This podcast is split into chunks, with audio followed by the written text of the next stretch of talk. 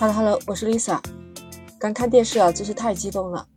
都知道铺天盖地都是这个新闻：神舟十五号的三名航天员顺利和神舟十四号的三名航天员哦，第一次在太空会师啊！欢迎走进简化生活，我是主播 Lisa。神舟十四号飞行员是在今年的六月五日搭载航天飞船登上太空，由长征二号 F 遥十四运载火箭把他们送上太空的。我还记得当时我在看电视的时候。那成功发射之后的喜悦，大家一片欢呼。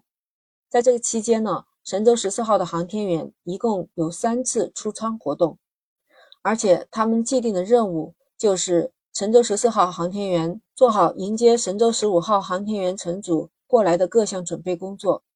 其实这也就是我们中国航天员第一次在太空站迎接载人飞船的来访。今天的凌晨，神舟十五号载人航天飞船顺利的升空。其实飞船在空间站也是要合体的，所以各项的程序也要比较精密。在到达太空之后，快速交接对接之后，神舟十五号航天员乘组就从飞船返回舱里面进入轨道舱，完成各种准备之后，终于在我们期盼的这个七点三十三分，两个组的航天员胜利会师，而且还是由十四号的指令员亲自打开家门，迎接远道而来的自己的亲人。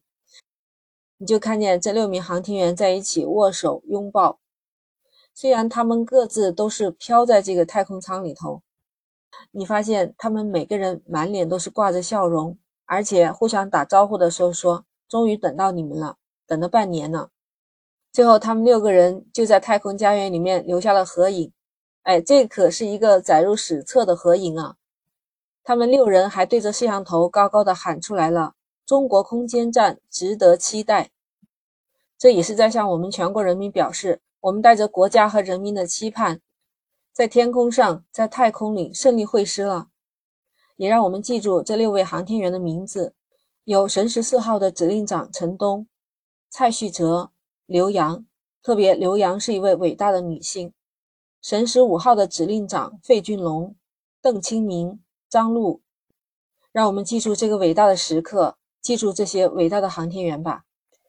接下来，这两组的航天员将要在空间站里进行一次在轨轮换。这期间，六名航天员要共同生活在这个空间站里面，一共生活大约五天的时间，完成各种既定的任务，还有交接的工作。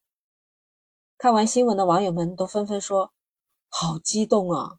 还有的网友说：“就像自己也进了太空舱一样。”更多的网友就说：“中国的航天再次腾飞，祝祖国繁荣昌盛，国泰民安。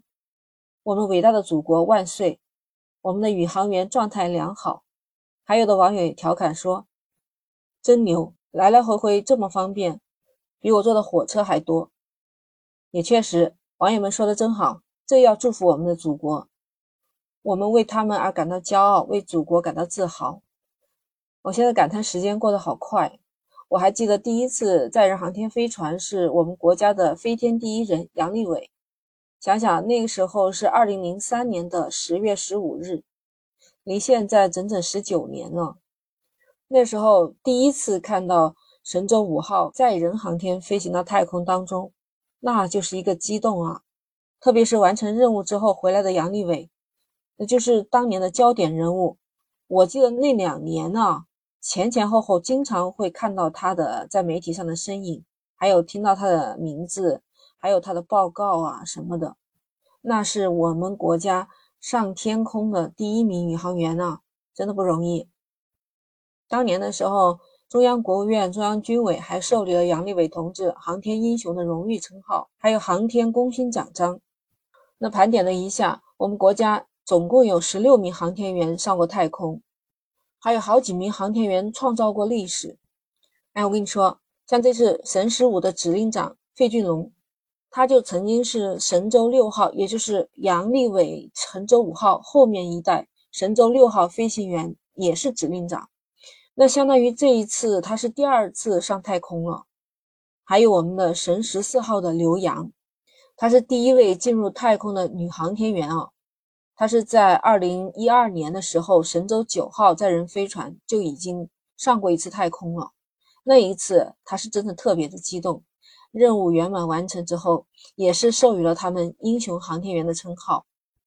那今年六月份，神十四号载人航天飞船，那它已经是第二飞了，而且它这一次在太空上一待待了接近六个月。我们国家还有第一位太空教师呢，而且是当时我们国家第一位出舱活动的女航天员，她叫王亚平，她是我们国家第七批的女飞行员，二零一零年成功的入选为第二批航天员的。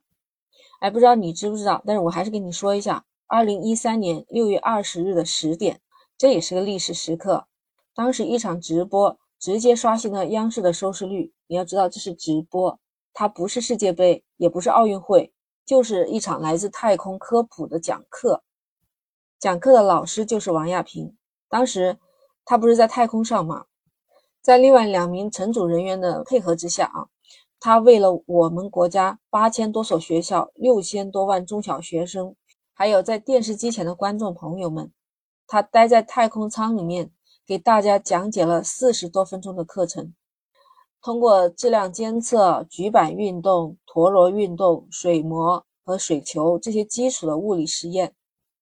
哎，你想想，在太空中是没有引力的，他在太空中展示矢量环境下物体运动的特性，还有液体表面张力啊等等这些物理的现象啊。并且在讲课的过程中，还通过了视频通话的形式和地面课堂的学生进行了互动交流。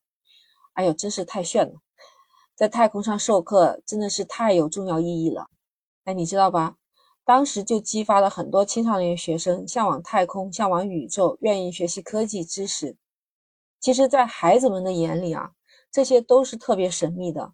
现场现教现学，那真的是激发了他们的探索精神。还有推动了他们学习的动力，这不光是社会反响好啊，而且也让中国成为了继美国之后第二次举行太空物理授课的国家。后来，王亚平又在神舟十三号载人飞船中上了太空，并且还成功圆满完成了两次出舱活动，在太空中待了有六个月，是在今年的四月十六号安全返回的。再说到神十四的这个指令长陈东就更加厉害了，他是在太空驻留时间最长的航天员，已经超过两百天了。他第一次上太空是在二零一六年神舟十一号把他带上太空的，圆满完成任务之后，也是国家授予了英雄航天员的称号。他曾经对媒体有说过，他说如果没有上过太空，你就体会不到祖国在你心中的地位。体会不到地球的渺小和宇宙的浩瀚。这一次，神十五的一名成员邓清明，就清明节的清明，他是第一次执行太空任务。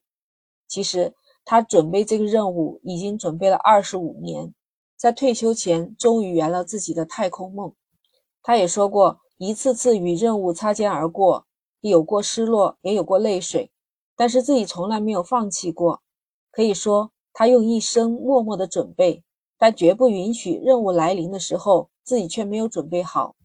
听完，觉得他们真的是很崇高、很伟大，越来越佩服这些伟大的英雄航天员们。我们普通人没有去过太空，所以没办法想象。但是我们知道，脱离了地球引力，在太空上行走活动本来就不方便，真的是太牛了。在此也默默的祝福他们吧。祝福我们在天空站的航天员们，在接下来的时间里面顺利完成任务。我们为你们骄傲，为你们自豪。今天 Lisa 就聊到这儿。如果你有什么还想说的，欢迎你在评论区留言。哎，记得点击订阅“简化生活”，这样你就很容易找到我了。那我们下期再见。